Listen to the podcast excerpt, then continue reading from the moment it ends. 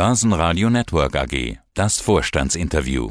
Quartalsbericht. Heimo Scheuch, CEO der Wienerberger aus Österreich in Wien. Und aus dem Studio des Börsenradio meldet sich Andi Groß. Schönen guten Morgen. Wienerberger ist ja nicht nur der weltweit größte Ziegelproduzent, sondern mittlerweile auch ein Komplettanbieter von System- und Infrastrukturlösungen für Neubau, Renovierung, Wassermanagement, Energiemanagement. Und Sie waren mit der Wienerberger in den letzten zehn Jahren, muss man ganz deutlich sagen, klarer Profiteur von der boomenden Baukonjunktur.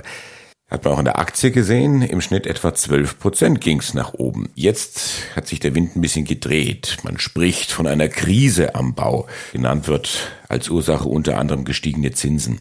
Ist denn die Wienerberger mittlerweile breit genug aufgestellt, die Flaute am Bau zu meistern? Also danke nochmals für Ihre Frage, die viele Aspekte beinhaltet. Eine klare Antwort ist ja, wir sind breit genug aufgestellt. Das zeigt sich übrigens auch in äh, der Entwicklung im heurigen Jahr. Bitte vergessen Sie nicht, dass wir in diesen Monaten eine durchaus schwere Krise im Bau durchmachen. Vor allem in Ihrem Land Deutschland sieht man ja sehr deutlich, dass der Neubau über 40 Prozent eingebrochen ist und auch in der Renovierung der Infrastruktur weniger getan wird. Das hat natürlich einerseits politische Gründe, das hat volkswirtschaftliche Gründe und finanzielle Gründe. Auf die können wir noch zu sprechen kommen. Aber wichtig ist, dass die Wienerberger in den letzten zehn Jahren sich neu aufgestellt hat, dass wir in dem Sinne verschiedene Endmärkte wie Renovierung und Infrastruktur jetzt nützen, um die Flaute im Neubau abzufedern.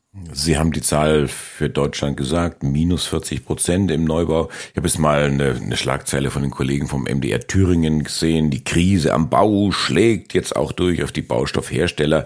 Also Ziegelproduzent Wienerberger hat in Thüringen, in Bollstedt und Eisenberg Kurzarbeit, die Mitarbeiter in Kurzarbeit geschickt. Andere ziehen jetzt auch nach. Ist denn diese Krise am Bau wirklich nur ein, ein, ein deutsches Problem? Ist ja ein europäisches Problem oder ist sie ein globales Problem? Also grundsätzlich ist in der Tat jetzt primär ein europäisches Problem, wenn ich das so sagen darf. Äh, global gesehen haben sie natürlich aufstrebende Volkswirtschaften, so wie Indien und, und natürlich andere Emerging Countries, wo dieses nicht so ein Problem darstellt.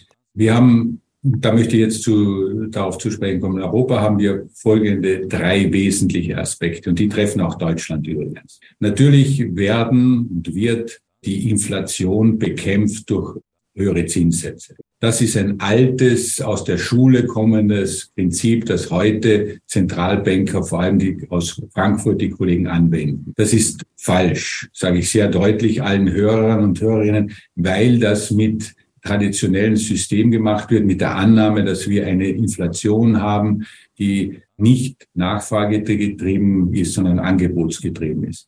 Wir haben heute eine Nachfragethematik. Ja, das heißt, wir haben zum Beispiel im Bau eine hohe Nachfrage nach neuen Wohnungen, auch in Deutschland. Heute ist es sehr gefährlich, wenn wir nur Zinsen erhöhen und diesen Aspekt der Leistbarkeit des Wohnens und der Verfügbarkeit des Wohnens, vor allem in Städten oder auch in, in Gebieten, die wirtschaftlich gut unterwegs sind, nicht beachten. Weil da führt es dazu, dass wir eine Verknappung und Verteuerung weiter vorantreiben. Das ist ein großes Problem. Das zweite Thema ist, trifft auch Deutschland. Wir haben eine hohe Regulatorik in Europa. Das heißt, wir haben immer neue Gesetze, Verordnungen erlassen, die das Bauen teurer machen.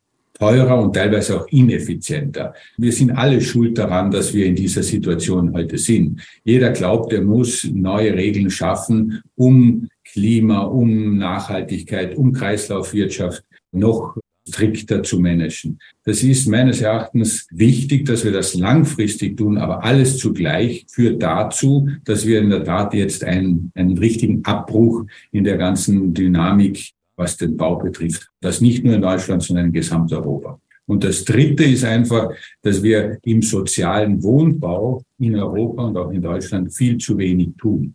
Wir haben hier keine Strukturen geschaffen, dass wir nachhaltig Wohnraum schaffen. Ja, und das ist wichtig, weil Sie wissen, Randgruppen in der Gesellschaft brauchen den Zugang zu Wohnen, ob das jetzt in der Migration ist, ob das auch vor Ort ist, also bedürftige Leute. Und hier müssen wir schauen, dass über die Wahlkämpfe, die jetzt dauernd geführt werden, hinaus langfristige Programme entwickelt werden. Das sind jetzt wesentliche Aspekte, die Regierungen und auch die EU machen muss. Übrigens, und mein letzter Satz dazu ist, Sie wissen, dass die Europäische Kommission einen Green Deal gemacht hat oder verkündet hat, Renovierung und, und Verbesserung des, der Gebäude in Europa. Wir sind effektiv derzeit in Europa, was die Renovierung betrifft, unter ein Prozent Renovierungsrate. Ein Prozent. Wir müssen über drei haben, um überhaupt dorthin zu kommen. Das heißt, wir sind meilenweit entfernt. Das heißt, das sollten eigentlich Weckrufe sein, an die Entscheidungsträger etwas zu tun. Und nochmals zusammenfassend, die hohen Zinsen oder die höher werdenden Zinsen sind nicht das richtige Mittel, um äh, uns zu beflügeln und Europa voranzubringen. Was können denn Baustoffhersteller wie Sie, wie die Wienerberger, was können Sie denn machen in diesem Zusammenhang? Ich denke an folgende Thematik. Sie haben jetzt die Probleme, die drängendsten Probleme angesprochen. Bis die gelöst werden, dauert das. Bis dann auch entsprechende Genehmigungen erteilt werden, dauert es auch wieder. Bis dann auch wieder Häuser gebaut werden, dauert er dann auch wieder. An vielen Rädern können Sie als Wienerberger nicht drehen, aber als Idee, als ja nach der Transformation ist vor der Transformation würde Sepp Herberger sagen, Geschwindigkeit im Bau, ist das irgendwo ein Thema, mit dem sich Spielführer Heimo Scheuch auseinandersetzen könnte? Natürlich, äh, Sie haben vollkommen recht. Heute haben wir eine, eine breite Aufgabenstellung, für mich jetzt auch als Repräsentant der Wienerberger, Menschen, die als Entscheidungsträger auftreten, Deutsch, Deutschland oder auch europäisch, darüber zu informieren, wo wir gerade gesprochen haben, welche Situation wir heute haben, was zu tun wäre, um den Bau wieder in Gang zu bringen. Das ist ein Thema. Sie haben aber auch recht. Intern, was die Wienerberger selbst betrifft, geht es darum, heute in dieser Zeit Innovation noch weiter voranzutreiben. Und das tun wir ja auch. Wir investieren einerseits in neue Technologien, was die Fertigung betrifft. Das heißt, die Energietransformation findet ja bei uns statt, was die Energieträger betrifft auch die Technologie der Fertigung und noch wesentlicher ist, was Sie angesprochen haben, die Anwendung unserer Produkte. Das heißt, dass wir Systemlösungen für das Dach oder für die Fassade oder für die Wand zunehmend bereitstellen. Und das macht uns dann noch widerstandsfähiger, wenn ich das so sagen darf, in einer Krise. Schauen wir mal, wie die Zahlen reagiert haben, also die Betriebswirtschaft auf die Umgebungsbedingungen. Der Umsatz geht zurück. Wir schauen uns hier das Halbjahr an. Umsatz geht zurück von 2,6 Milliarden auf 2,2 Milliarden. Das sind etwa 15 Prozent. Wie verteilt sich das denn auf die einzelnen Bereiche bei Ihnen? Grundsätzlich, wenn ich drei Bereiche herausgreifen darf, Zentralosteuropa, Westeuropa und Nordamerika. Nordamerika ist mehr oder weniger stabil. Das heißt, hier ist die, das wirtschaftliche Umfeld auch deutlich besser als in Europa. Westeuropa, leichter Rückgang im ersten Halbjahr, also nicht, äh, nicht sehr groß. Großer Rückgang in Zentralosteuropa, vor allem deshalb, weil diese Randwirtschaften um, den, um die Eurozone herum aus zwei Gründen leiden. Erstens haben die sehr hohe Zinssätze. Das heißt, wir reden hier von 15 bis 19 Prozent Zinssätze. Das heißt, das hat wirklich eine gravierende Auswirkung auf das Thema Bauen und Renovierung und Infrastruktur und zweitens Verfügbarkeit an Geld. Sie wissen, dass die zentral-osteuropäischen Mitgliedstaaten der EU dauernd in Diskussion sind mit der Europäischen Kommission hinsichtlich vieler Themen, was die Politik betrifft und hier natürlich auch zurückhaltende Förderungen im Kohäsionsfonds hinsichtlich Infrastruktur für Polen, für Ungarn und für andere Märkte in Zentraleuropa derzeit bestehen. Und das hemmt natürlich auch hier die Nachfrage. Wir haben sich jetzt zweites Quartal und erstes Quartal aufgestellt im Bereich Umsatz. Also wir hatten ja einen Umsatzrückgang schon im ersten Quartal beobachtet. War jetzt das zweite Quartal singulär betrachtet ein Lichtblick diesbezüglich oder hat so Nein, dieser Trend hat sich fortgesetzt im zweiten Jahr, der hat sich fortgesetzt. Das heißt, hier sind wir in der Tat jetzt konfrontiert mit einer längerfristigen Abschwächung der Märkte. Das sieht man auch sehr deutlich, weil und dass, wenn man in die Zukunft blickt, auch die Nachfrage an Bautätigkeiten, die Genehmigungen von Bautätigkeiten auch entsprechend rückläufig sind. Schauen wir uns die Ergebnisseite an. Auch das Ergebnis geht zurück von 545 auf 454. 17 Prozent sind das etwa, also etwas mehr als der Umsatz. Sie schreiben trotzdem, das ist ein starkes Ergebnis. Warum? Weil jetzt Q2 mit, ich habe das mal rausgerechnet, 248 Millionen stärker war als Q1, da waren es 206 Millionen?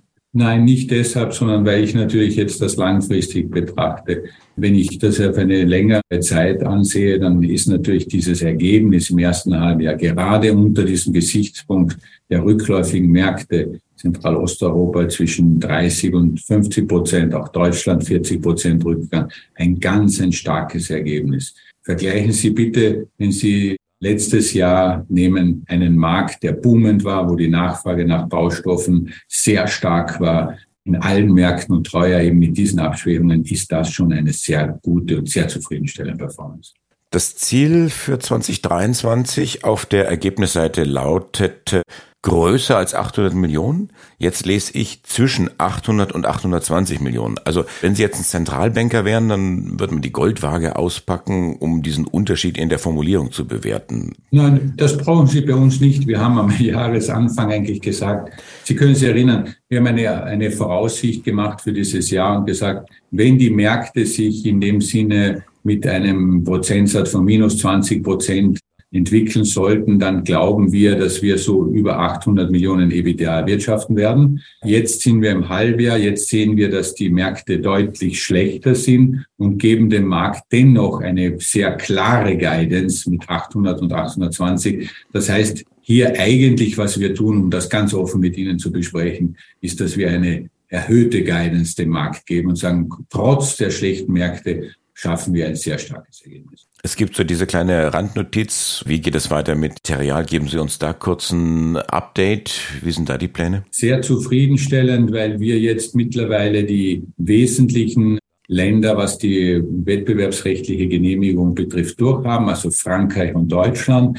Hier ist eine uneingeschränkte Genehmigung erteilt worden. Das heißt, wir dürfen das Unternehmen in seiner Gesamtheit ohne Auflagen übernehmen. Das ist sehr positiv, auch positiv für die Mitarbeiterinnen und Mitarbeiter. Und ich hoffe, dass wir Ende Oktober, November in der Lage sein werden, jetzt wirklich zur Übernahme dann zu schreiten, wenn alles erledigt sein wird. Ein paar Kleinigkeiten sind noch ausständig, aber hier können wir dann in dem letzten Quartal dieses Jahres voranschreiten, was die Integration betrifft. Das heißt, in diesen von Ihnen angesprochenen 8 bis 820 ist ja kein Ergebnisbeitrag dieser Gruppe noch äh, inkludiert und auch fürs nächste Jahr nicht. Aber das wird uns gerade was die Renovierung betrifft einen großen Schritt weiterbringen in Europa, vor allem im Dachbereich. Also das Umfeld ist nach wie vor ruppig, vielleicht auch ein bisschen ruppiger geworden, aber die Wienerberger ist breit genug aufgestellt, um diese ruppige Umgebungsbedingungen zu durchschiffen und bestätigt zum Halbjahr die Ergebnisprognose fürs Gesamtjahr. Heimo Scheuch, der Vorstandsvorsitzende der Wienerberger. Danke fürs Interview. Danke fürs Gespräch und ich wünsche Ihnen einen schönen Tag. Börsenradio Network AG. Das Vorstandsinterview. Hat Ihnen dieser Podcast der Wiener Börse gefallen? Dann lassen Sie es uns doch wissen und bewerten Sie unseren Podcast mit vollen fünf Sternen. Vielen Dank und bis zum nächsten Podcast. Alles rund um Börse.